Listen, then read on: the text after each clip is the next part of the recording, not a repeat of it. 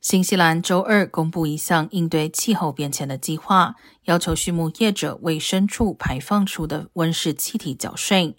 该国六百二十万头乳牛自然排放的气体是该国最大环境问题之一。新西兰政府如果在明年按预期完成相关立法，将成为全球首个类似规定。